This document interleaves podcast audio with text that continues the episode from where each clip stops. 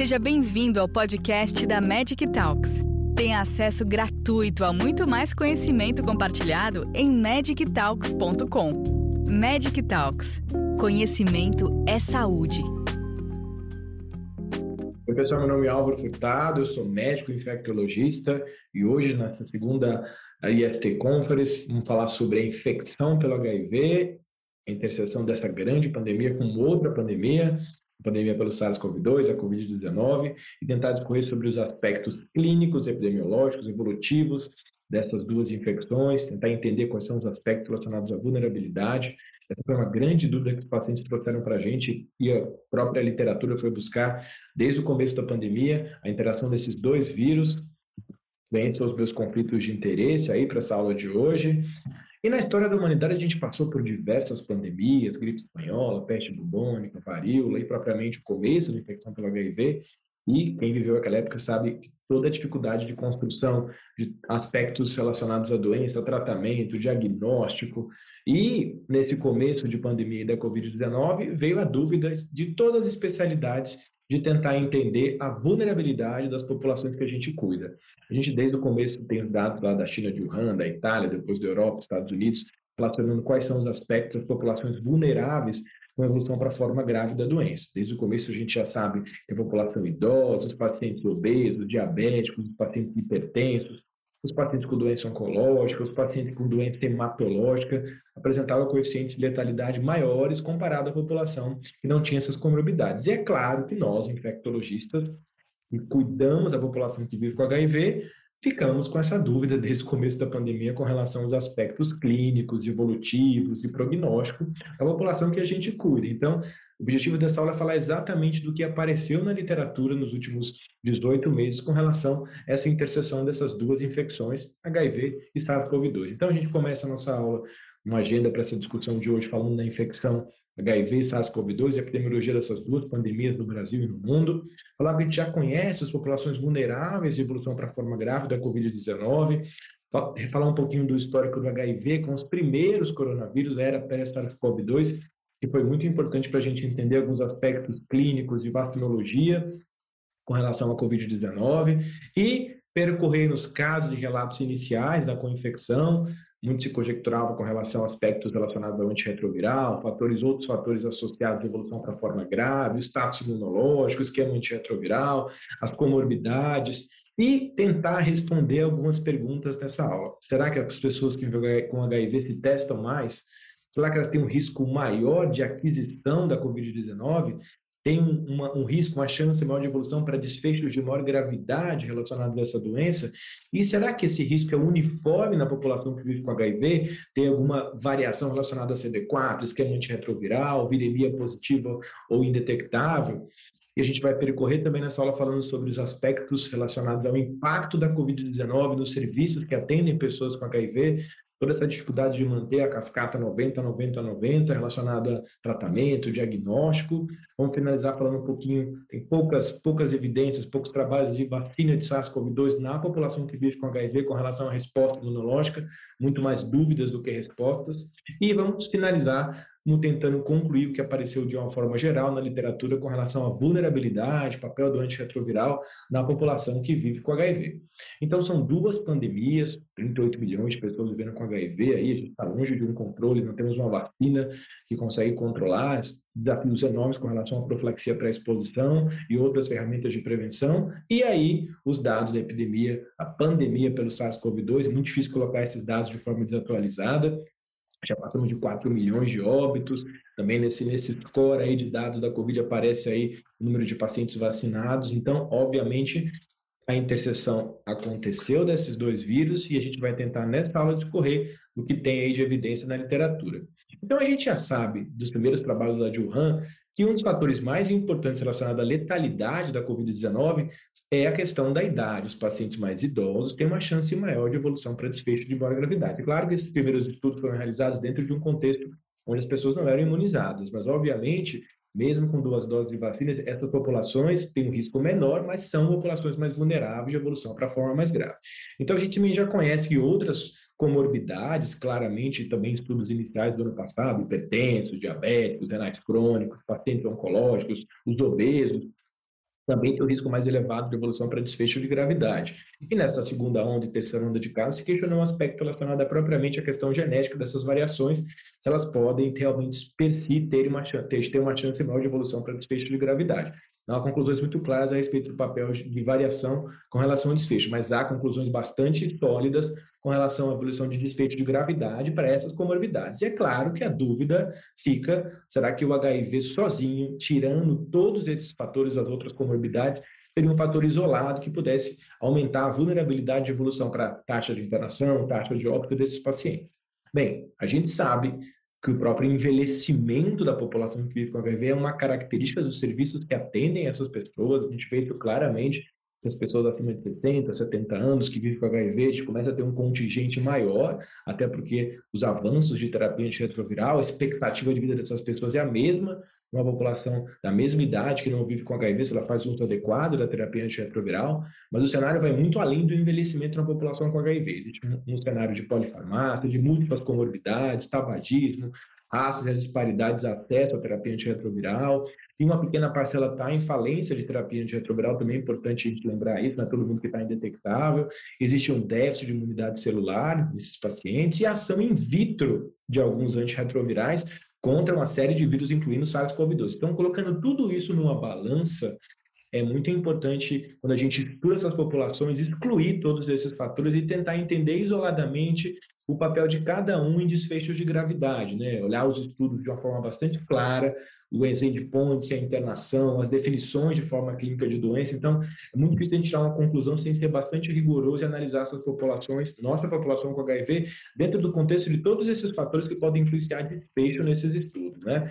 E aí, no começo da pandemia, se resgatou algumas drogas do esquema antirretroviral lá, dos primeiros coronavírus, do SARS e do MERS, especialmente os inibidores de protease, lopinavir e ritonavir, como potencial de tratamento para pessoas com Covid, independente delas terem HIV ou não. Então, com relação ao HIV, as, temos muitas perguntas e algumas respostas com relação à co-infecção com o SARS-CoV-2. Né? Então, a gente vai tentar agora discorrer o que apareceu aí na literatura. E a gente, antes de falar de presente, volta um pouco do passado para falar dos primeiros coronavírus antes do SARS-CoV-2, o SARS e o MERS, o que, que apareceu de estudo na população vivendo com HIV. Essa é a primeira publicação da DAIT de 2004, de um paciente de 30 anos lá, que evolui com quadro de ciência respiratória, tem lá o diagnóstico da infecção pelo primeiro coronavírus do SARS-CoV, ele é internado, e desde esse primeiro momento se questiona a respeito de plausibilidade da ação do antirretroviral, que poderia ter uma evolução para desfecho de menor gravidade, como a gente não teve uma casuística muito grande na época do SARS e do MERS, a gente não conseguiu concluir nada na população que vivia com HIV. A gente ficou com essa dúvida com relação se o déficit imunológico protegeria, se ação in vitro do antirretroviral. Havia uma tendência a se acreditar em, em mecanismos de proteção de evolução para a forma grave na população com HIV. E depois veio o MERS com escassas publicações relacionadas à população que vive com HIV, alguns relatos de caso apenas, e conseguiu levantar uma casuística grande para ter conclusões sólidas a respeito de vulnerabilidade.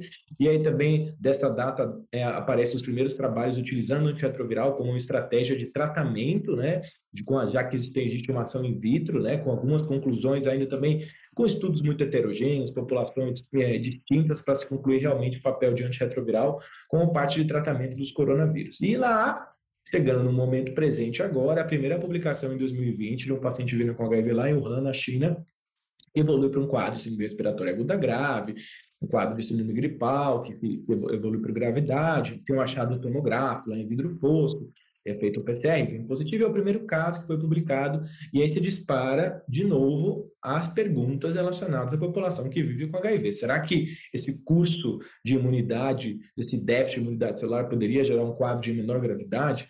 Levando em consideração a plausibilidade da tempestade de citocina, então começa começam novamente a aparecer nos editoriais, né, dúvidas, depois das primeiras séries, relatos de casos de pessoas vivendo com HIV, mas ainda num cenário suficiente para ter conclusões sólidas, é muito mais especulação com relação aos desfechos. Né? Então, está aí um trabalho que foi feito também no ano passado, é, repropondo o uso de lopinavir e ritonavir no tratamento de pacientes com Covid grave, era um estudo aberto, feito lá em Wuhan, na China, estudo Lotus, onde se colocou o uso do lopinavir e ritonavir, e se avaliou mortalidade em 28 dias, taxa de outras taxas, outros é, marcadores de pontos de desfecho secundário, mas na verdade não se viu nenhum benefício do uso do lopinavir e ritonavir, se questionou a questão da dose, dos eventos gastrointestinais, né? Então, é, é, depois isso foi corroborado no estudo feito pela OMS, onde colocou também um dos braços do Lopinavir e Ritonavir, a gente acabou abandonando, não tem indicação hoje de prescrição de antirretroviral para tratar pessoas com Covid-19. E voltando para o nosso assunto da aula, de 2020 até esse ano, quais foram as publicações que avaliaram desfechos em pessoas vivendo com HIV Existe um primeiro momento, no março até o meio do ano de 2020, onde a gente vê muito mais séries pequenas relatos de casos, de casos sem grupos comparativos, né? Depois tem as primeiras publicações aparece lá no meio do ano no IAS, depois do CROI já aparecem séries mais robustas, com grupos maiores, que tentam ter grupos comparativos, mas é muito importante a gente levar em consideração que a maior parte dos dados são de países desenvolvidos, né? a maior parte, quando a gente começa numa fase mais, mais recente da pandemia, olhar, ver dados de países do terceiro mundo, a mesa vira um pouco com relação às vulnerabilidades a maioria dos estudos são em pacientes em supressão viral, não se avaliou pacientes com carga viral detectável na maioria dos estudos, e claro, com todas as dificuldades de estudos conduzidos no meio da pandemia para obter dados desse paciente. Então, a qualidade da informação foi mudando durante a epidemia, né? Early pandemic, middle pandemic, late pandemic. Nessas fases mais tardias, a gente tem séries de casos, registros mais qualificados com relação a uma análise mais criteriosa de outros dados. Então, claro, é importante a gente é, ter esse critério de distinção dos primeiros estudos serem séries de relatos de casos sem ter nenhum papel claro de conclusões muito específicas. Depois, com meta-análise, com estudos maiores, a gente teve conclusões mais, mais sólidas para se avaliar realmente as vulnerabilidades da população que vive com HIV.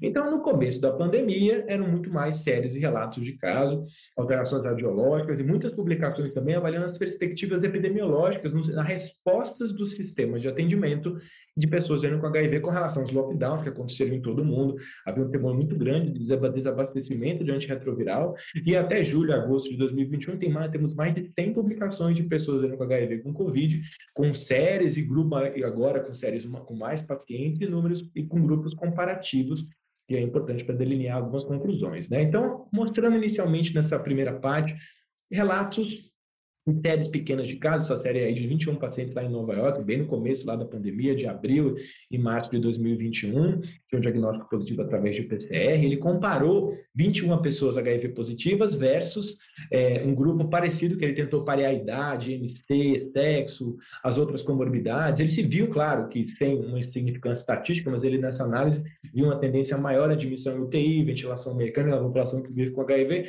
porém não teve nenhuma significância estatística. Os marcadores inflamatórios ele dosou, também não teve nenhuma diferença, também não teve diferença em desfecho clínico. Claro, teve muitos problemas, 21 só pacientes, não tinha paciente com controle, avaliação virológica, dados com relação ao uso de classes de antirretroviral, número pequeno e vários fatores de confusão na análise. E à medida que a epidemia também sai da China vai para a Itália, também aparecem primeiras séries de casos lá da Itália, essa série de Milão, também com 47 pessoas vivendo com HIV com Covid-19, o retrospectivo, casos confirmados suspeitos foram incluídos, uma média de 51 anos, a maioria dos, dos pacientes com HIV com carga viral indetectável, mas mais de 60% tinha alguma comorbidade. Esses primeiros estudos sinalizam algo muito importante para a gente entender que as comorbidades também são muito frequentes nessa população e podem influenciar desfecho quando a gente fala em Covid-19. A maioria está em esquemas baseados em inibidores de integrase, e a dificuldade de analisar, analisar essas primeiras séries era que os pacientes faziam uso de múltiplas intervenções. Cloroquina, azitromicina, lopinavir, ritonavir. Hoje a gente sabe que nada disso funciona, mas na época não se sabia isso, né? Tolicizumab, inibidor de leucina 6, remdesivir. Então, difícil ter critérios aí comparativos numa série de casos com intervenções tão heterogêneas, pacientes, claro, é, que tinham HIV, mas é, alguma conclusão é bastante difícil com relação a desfechos, aí é mais uma descrição. Né? Também aparece outra série lá na Alemanha, com 33 pacientes vivendo com HIV, onde ele classificou Covid severa, leve e moderada, 33 pacientes aí, só três óbitos, e esses óbitos eram pacientes que tinham comorbidades, tinham doenças de base, a maioria dos pacientes se recuperou, a maioria deles também estava em uso de inibidor de integrase. Então, nesse primeiro momento da pandemia, com esses dois exemplos aí, esses três exemplos de séries de caso, a maior parte dos estudos das séries não mostrava é, desfechos muito diferentes. A partir, a partir do momento que ele começa a comparar, ele também não consegue mostrar. Então, a primeira publicação que eu mostrei é da China para vocês, depois a publicação da Espanha, que mostrou também pacientes que recuperavam rapidamente, nenhum deles tinha um desfecho de gravidade, depois essa série da New Jersey, Nova York, né? E a maior parte das séries não mostrava muita diferença comparando com pessoas que não vivem com HIV.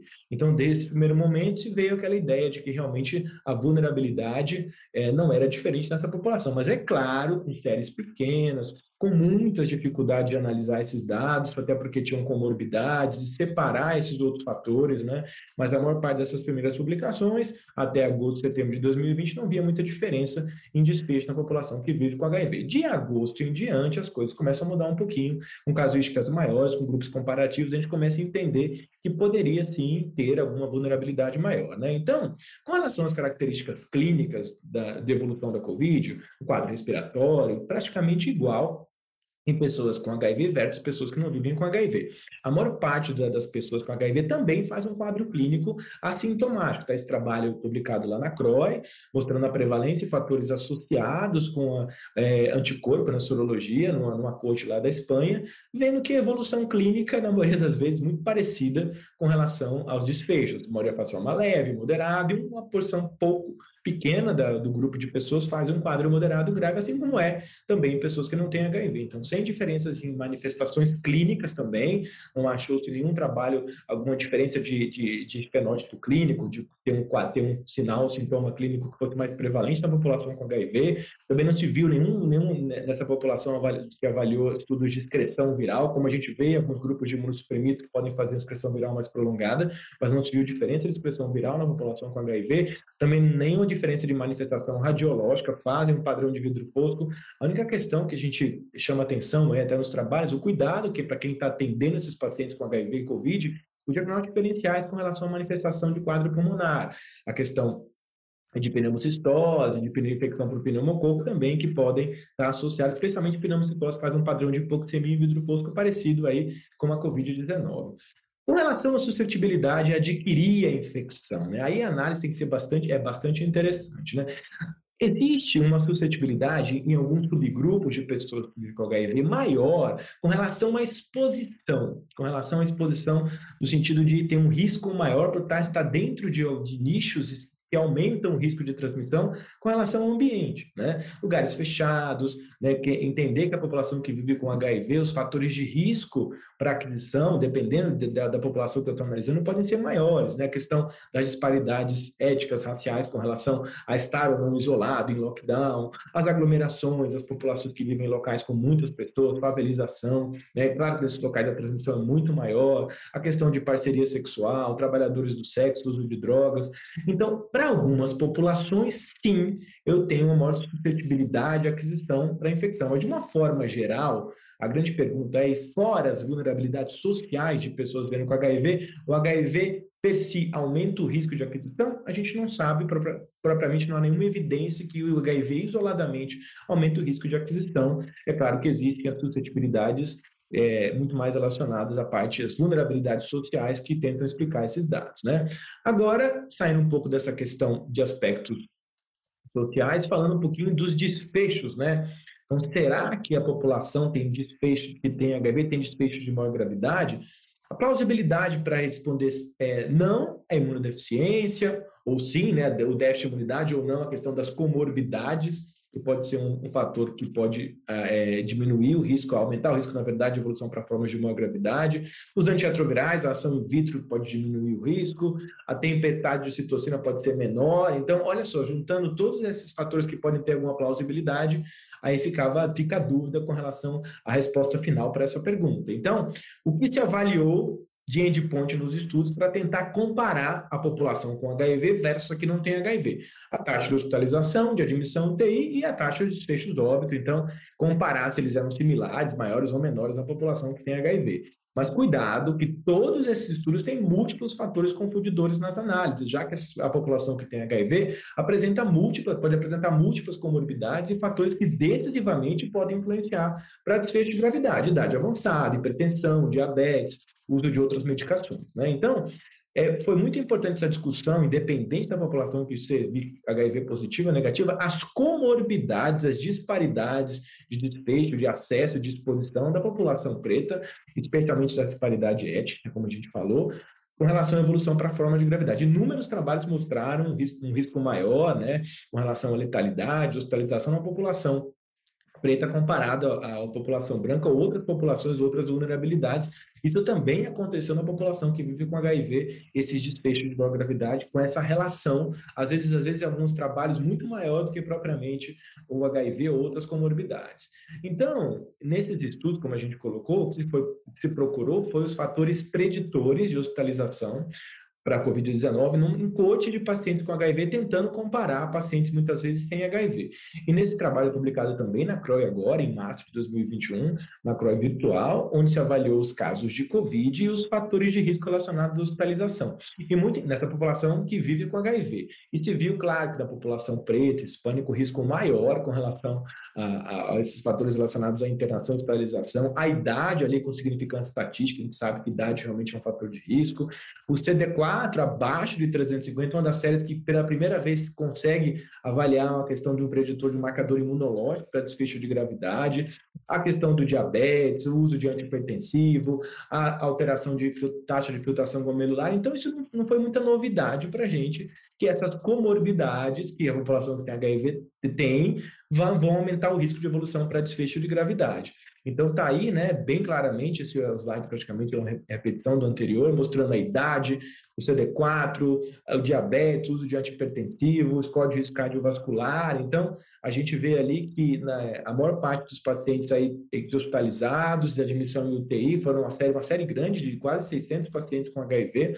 Ah, é, o desfecho óbvio aconteceu em 2%, realmente se viu esses fatores de risco relacionados à predição de hospitalização desses pacientes, tá? Bem, ainda avaliando essa questão dos outros fatores de risco, se viu aí, é um estudo também publicado na CROI, mostrando que a quantidade de comorbidades foi muito importante nessa questão do desfecho relacionado à internação e óbito desses pacientes, principalmente hospitalização. De novo, ali nesse gráfico mostra a quantidade de comorbidades e o risco desse paciente ser hospitalizado, mostrando que pacientes com duas ou três comorbidades têm o risco muito maior comparado a pacientes com poucas comorbidades. Então, de novo, pesando comorbidade muito mais do que propriamente o HIV. E aí, voltando à nossa pergunta, já no cenário do segundo semestre das publicações, de novo, se tinha muita dificuldade de tentar associar propriamente o HIV de maneira isolada, porque os trabalhos continuavam sendo pequenos até setembro, outubro aí, e quando a gente tem publicações mais recentes, quando eu coloco grande quantidade, escolhas de grande quantidade de pacientes que são avaliados, e aí é país também incluindo países de terceiro mundo, então quando eu ajusto muito bem para outros fatores e outras comorbidades, os desfechos parecem ser piores a população que vive com HIV. Aí três publicações foram muito importantes, uma publicação com um número grande lá nos Estados Unidos, em Cape Town e também no Reino Unido. Essa publicação aí, lá dos Estados Unidos, foi uma das mais importantes, aí que motivou essa mudança aí da, da balança com relação à vulnerabilidade, onde ele avaliou, comparou 49 mil pessoas HIV negativas com Covid e 400 pessoas com HIV com Covid. Ele pareou, conseguiu parear os outros fatores de confusão, idade, comorbidade. Ele viu um risco aumentado depois do pareamento propriamente de mortalidade em 30 dias e até para pacientes com relação a alta. Então, é, muda um pouco a questão quando a gente faz uma análise com um número maior de pessoas, né, e aí foi o primeiro trabalho que avaliou. O outro trabalho também lá, na, na verdade, agora sai um pouquinho dos Estados Unidos, vai para a África do Sul, onde ele avaliou o risco de evolução também para forma grave, os fatores de risco, comparando população sem HIV. Ele viu lá os outros fatores clássicos, hipertensão, comorbidades, mas também quando ele faz uma análise e ele separa os outros fatores, fica só infecção pela HIV, ele consegue, esse gráfico mostra bem direitinho ali, você vê os clássicos, a idade acima de 60, 70 anos, o diabetes, a tuberculose, mas quando ele separa só HIV, ele vê também um risco aumentado de mortalidade comparado às outras situações de risco dentro dessa corte de pacientes. Então, é importante porque aí é uma mudança com relação ao que a gente estava discutindo desde o começo da aula, que o risco era igual, que não tinha muita diferença, mas aí, depois dessas meta-análises, desses trabalhos, muda um pouco a questão da vulnerabilidade. De novo, aí, essa publicação é bastante interessante, publicação de revisão de todos esses grandes estudos com pacientes comparando o coach de pessoas que não têm HIV versus pessoas com HIV, quando ele plota ali todos esses trabalhos e avalia o risco isoladamente do HIV, ele vê que é um risco maior comparado à população, tirando o risco do HIV. Então, realmente, aí muda-se um pouco a questão da interpretação. E também a publicação lá do Reino Unido, se você é com relação a pessoas com HIV, essa publicação até motivou a mudança do guideline lá com relação à indicação de vacina para pessoas, incluir a população com HIV na população prioritária para se vacinar. Claro, teve problemas essa publicação com relação a não ter dados do CD4, carga viral, as comorbidades, mas também se avaliou um risco maior na população com HIV para desfecho de gravidade na Covid-19. Aí, de novo, aquela meta-análise que coloca os principais trabalhos, aí trabalhos feitos em países de primeiro mundo, de terceiro mundo, um risco aumentado do HIV. E foi a publicação lá do Reino Unido da Open Safe. Falando um pouquinho agora do papel da imunossupressão. Então, será que eu tenho risco maior em pacientes com CD4 abaixo de 350? Alguns estudos mostraram que sim, outros mostraram que não, com relação a essa evolução do CD4 de carga, e da carga viral. Propriamente, precisa de mais evidências para concluir com relação a essa questão de hospitalização e óbito relacionado ao CD4. Mas a maior parte dos estudos que tem na literatura mostra um risco maior de internação para pacientes com CD4 abaixo aí de 350, abaixo de 200. Né? E também é uma discussão bastante é, é, é, comentada aí com relação a HIV e Covid foi o papel do antirretroviral propriamente do tenofovir, né? No começo da, ação in vitro do tenofovir, né, na polimerase do vírus aí do SARS-CoV-2, se avaliou aquela, tirar aquela dúvida né, que surgiu no começo da pandemia, se os pacientes com tenofovir tinham um desfecho melhor com relação à evolução para formas graves por uma, uma ação in vitro. Alguns trabalhos até tentaram mostrar, mostrar essa associação, mas um viés muito importante é que geralmente os pacientes recebendo tenofovir versus os pacientes que, que recebem TAF, porque tem comorbidade, geralmente, então tem essa, essa distinção com relação a serem pacientes mais saudáveis que estão recebendo heterofobia, sim ou não? Então, isso pode influenciar os desfechos, sim. Então, há uma tendência da gente trocar paciente para comorbidades com TAF, para TAF. Então, realmente, é, fica difícil a gente interpretar sem ver, sem, sem ter, avaliar esse viés aí com relação às comorbidades é, é, associadas à mudança de tenofovir para TAF. A gente avaliou aqui um estudo feito, até publicado na AIDS Care, um estudo que vários, é, vários centros participaram, inclusive o Hospital das Clínicas, o Emílio Ribas, o HC, a Faculdade de Medicina da ABC, onde a gente avaliou o registro de fichas do CVE e. O que a gente concluiu avaliando pacientes com COVID e paciente com HIV, a gente cruzou os dados de base de dados do, do Ciclone, do Cicel, tentou avaliar se os pacientes estavam indetectáveis, se os pacientes não estavam, qual o regime antirretroviral. Quando a gente compara uma série de fatores, a gente consegue associar a significância estatística com desfecho de mortalidade, principalmente relacionado à questão do, do disparidades raça-cor, os pacientes pretos, que tinham risco maior de evolução para desfecho de gravidade, e pacientes também um nível educacional menor do que oito anos. Então, são os fatores que a gente conseguiu encontrar nessa análise de, de, de, de, associação com desfecho de gravidade. E também tem os dados recentes aí da OMS, uma publicação que pegou toda a base de dados do mundo para avaliar quem tinha dados da população com HIV e COVID, se viu aí é, é, alguns resultados, aspectos demográficos aí, população acima de, de 65 anos, com mais, mais ou menos mil pessoas, tem as, as, as divisões relacionadas aos grupos etários, é, mulheres né, na, na, sua predominância, um pouco diferente do que a gente vê, né? aí profissionais de, de, que trabalham né, é, é, com a área da saúde. As comorbidades foram é, os, o principal fator é a frequência das comorbidades, hipertensão, diabetes, obesidade, tuberculose. A gente viu uma, vê uma, essa, essa distribuição de comorbidade bastante importante na população com HIV, e de novo, quando ele vai associar e vai tentar ver essa questão de risco de gravidade, quando ele separa os outros fatores, né, idade, é, hipertensão, diabetes, propriamente só o HIV, ele vê um risco aumentado relacionado à severidade da doença e desfecho óbito nos pacientes que são internados. Então, é uma, é, corrobora esses dados com as outras publicações lá do, da África do Sul, as publicações do Reino Unido, que mostram o HIV isoladamente como um fator de risco associado a desfecho de gravidade.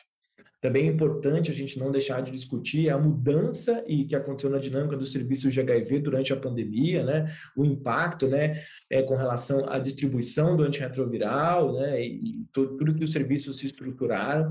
Importante também a gente comentar toda a estrutura de vacina, né, a rede de vacina para HIV foi polarizada aí no sentido de prestar é, e realizar os estudos de vacina de Covid. Então, é importante a gente lembrar que, propriamente, essa história do desenvolvimento de vacina de Covid teve muito a ver com os pesquisadores aí que estavam envolvidos na busca de vacina para o HIV. Então, eles pavimentaram a busca pela vacina que, com sucesso do SARS-CoV-2. E essas disrupções na cascata do atendimento, a gente sabe aí, é, falta de, de antirretroviral em alguns locais do mundo, provavelmente o medo dos pacientes irem no serviço de ST para é, pegar os antirretrovirais, então a gente teve problemas graves de desabastecimento e, obviamente, isso pode ter um impacto com relação ao controle da, da pandemia nos próximos anos.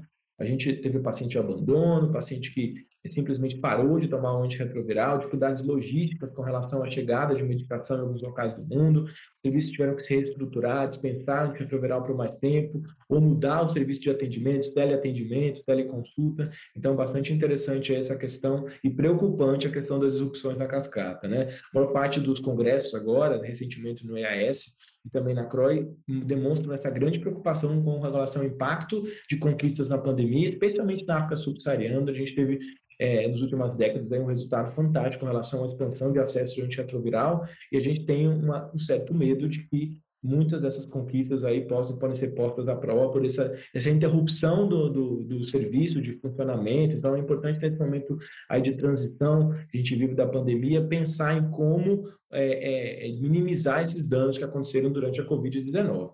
Então, as lições para casa dessa aula com relação a Covid e HIV. Testagem de Covid e HIV. O acesso é igual, mas tem uma tendência maior a testar pessoas com HIV para Covid, porque eles têm mais acesso ao serviço de saúde, tem essa característica de procurar mais o serviço.